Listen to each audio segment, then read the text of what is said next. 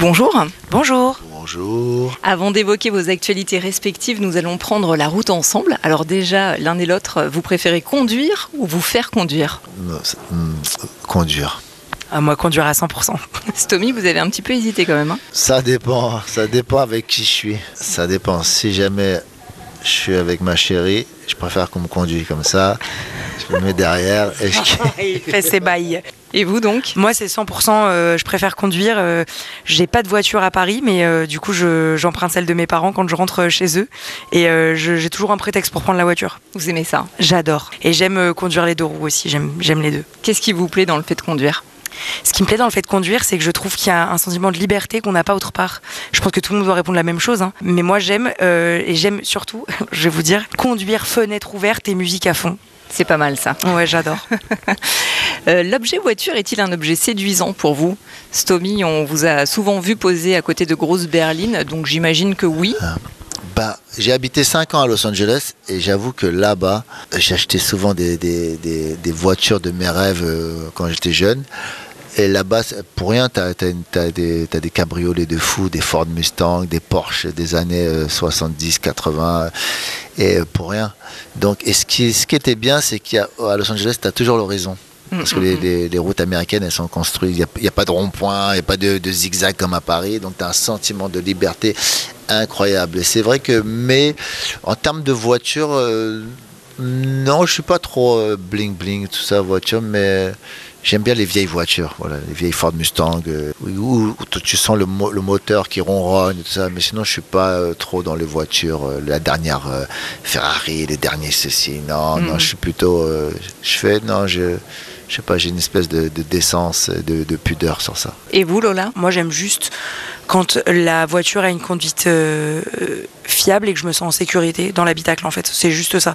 Euh, parce que j'ai connu des voitures qui l'étaient beaucoup moins et mes parents m'ont toujours dit, et ça, c'est vraiment un conseil qu'ils nous ont toujours donné, c'est mieux vaut mettre plus cher dans une voiture de bonne qualité plutôt que d'acheter une voiture moins chère avec un habitacle dans lequel on sent pas safe parce que on, a eu un, avait eu un accident, nous, une fois, et on a eu une super voiture, et du coup, on n'a rien eu.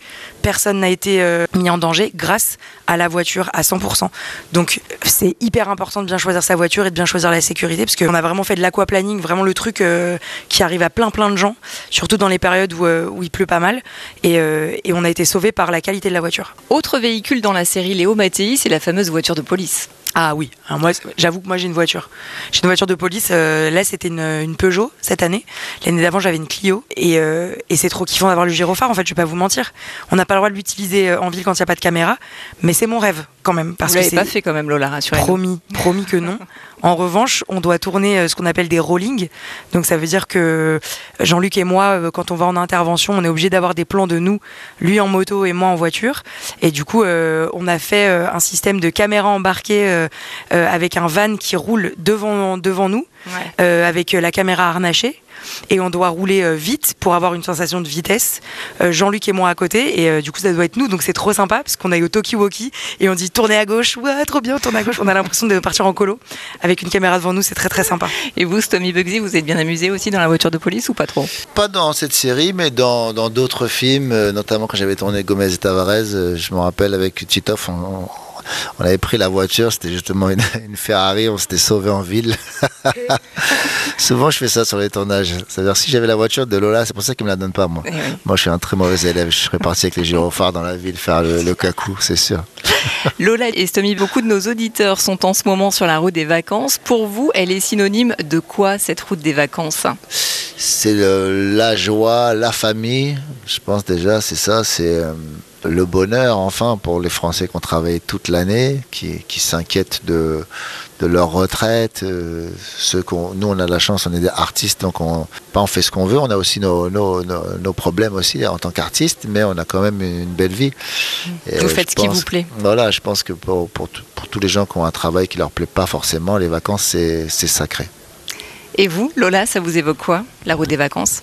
Alors moi, je viens d'une famille nombreuse, donc la route des vacances, c'est euh, des CD euh, à n'en plus finir, c'est euh, écouter la radio, euh, principalement chez nous, c'était euh, beaucoup de nostalgie chérie FM et évidemment votre radio. Le Euh, 177 le 177 évidemment, et, euh, et c'était beaucoup de Et la route, euh, l'autoroute 75 est fermée. À chaque fois, j'étais, c'est nous, c'est pas nous. Donc c'est euh, beaucoup La grosse de angoisse. voilà, la petite angoisse de savoir si euh, si la route va durer plus longtemps ou pas. Mais en tout cas, nous, on partait à 6 en voiture et on a fait euh, toute la France comme ça en voiture. Donc moi, pour moi, la, la route c'est synonyme de musique et de, de moments de partage. Euh, beaucoup. Vous êtes tous les deux depuis euh, plusieurs saisons au générique de la série Léo Mattei, Brigade des mineurs, une série qui cartonne. Quels sont vos rôles dans cette euh, Alors, brigade? moi, je suis le commissaire Daguerre et je suis le commissaire divisionnaire. C'est moi qui apporte trop souvent les mauvaises nouvelles et les directives, euh, les décisions à prendre. C'est moi qui les envoie au charbon. Et vous, Lola Euh, moi, mon personnage s'appelle Inès Salma et euh, on l'appelle aussi la tornade. Et elle est euh, la nouvelle lieutenant de police euh, arrivée fraîchement dans la brigade qui, on va dire, prend Léo Mattei comme une figure euh, rassurante. Euh, En fait, ils font semblant de pas s'aimer, mais ils s'adorent. Voilà. Ça se ressent quand même. hein. Ouais, un peu, hein. Mmh. Mais Il y a ils font semblant. Il y Ils a font beaucoup de complicité. beaucoup de complicité. Mais en fait, l'avantage qu'il y a, c'est qu'ils n'ont pas eu beaucoup d'efforts à créer cette puisque c'est un peu la relation qu'on a avec Jean-Luc dans la vie. Euh, on, a, on a cette relation un peu de grand frère, petite sœur, euh, qui s'est installée assez euh, Naturellement. naturellement. Ouais. C'est une série qui permet d'aborder beaucoup de thèmes importants avec nos enfants et adolescents, et notamment le harcèlement euh, dont vous-même euh, vous avez été victime. Je crois pas vous, Stomy Bugsy, mais Non, vous, lui, il a vécu la rue. Ouais, c'est différent. mais en tout cas, il y a des thèmes qui, qui sont chers à vous deux. Oui, ben moi c'est vrai que la, la problématique, la problématique pardon de harcèlement scolaire me touche plus particulièrement parce que c'est c'est mon expérience, mais euh, je dirais que la cause en général des enfants, euh, la protection des mineurs en général, c'est ça reste euh, quelque chose dont on est tous sensibles à ça parce qu'on a tous soit des neveux, des nièces, soit des amis d'enfants qu'on considère comme ses propres enfants, soit des enfants. Et je crois que protéger les mineurs maintenant, c'est les épargner plus tard et essayer de donner des clés, de leur donner des clés, donner des clés à leurs proches, c'est aussi quelque part miser sur l'avenir, je pense. Et, euh, et je suis trop fière de faire partie de cette série pour toutes ces raisons. Pour revenir sur le harcèlement, j'avais dû faire une, connerie à l'école et la, le professeur m'avait mis dans une classe, je devais être au CP, au CE1, il m'avait mis dans une classe de CM2. Et dans cette classe, juste pour euh, en punition, et, et dans cette classe-là, il y a un enfant qui m'avait prêté un stylo. Et j'avais perdu son stylo. Et pendant au moins 4 mois, il m'a fait la misère. Mon Ah stylo, mon stylo, mon stylo. Et j'ai eu de la chance, c'est d'avoir un grand frère. Souvent, quand j'ai eu des problèmes à l'école, c'est mon, mon grand frère, qui, mon frère qui s'appelait Venceslo, qui s'appelle Venceslo, qui venait résoudre euh, les problèmes. Mais tous les enfants qui n'ont pas de, de frère, de grand frère ou de grande sœur pour les défendre, notamment mon petit, qui a 9 ans à l'école, il a un grand frère, mais il, a Ils 30 sont pas ans, il a ensemble, 25, ouais. voilà, Ouais. il a 31 ans, lui il a 9 ans. Donc des fois, il a des problèmes à l'école. J'en parlais euh, tout à l'heure avec Lola. Et euh, quand on est parent et que votre enfant il se fait harceler, on peut pas réagir. On peut pas aller voir l'enfant et régler le problème. Aller voir l'enfant et lui dire ne touche pas à mon enfant parce qu'on devient l'harceleur. Donc c'est très euh, délicat euh, d'intervenir quand ton enfant se, se fait harceler. Et la série Léo Mattei, elle aide à ça. Elle donne aux parents les, les réponses. J'imagine que vous avez euh, tous les deux déjà signé pour la prochaine saison. Oui, Oui, oui, oui. On n'a pas besoin de signer, une poignée de main suffit. Une poignée de main et un... ça en Voilà. Est-ce qu'il y a, poignée de main sur- suivi d'un virement et voilà, tout est réglé.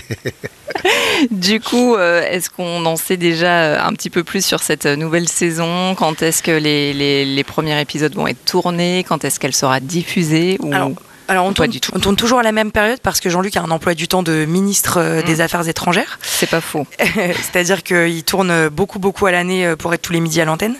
Et euh, du coup, il prévoit toujours son moment Mattei de septembre à décembre. Et nous, on suit parce que, bah, parce que du coup, maintenant, on connaît euh, cette période-là. Donc, on sait qu'on prévoit moins de choses. Et euh, on ne peut pas vous en dire bien plus sur les intrigues parce qu'on attend les textes, en fait. Donc, on appelle les producteurs qui doivent être sur la route des vacances. Soyez Aussi. pas trop en vacances, s'il vous plaît.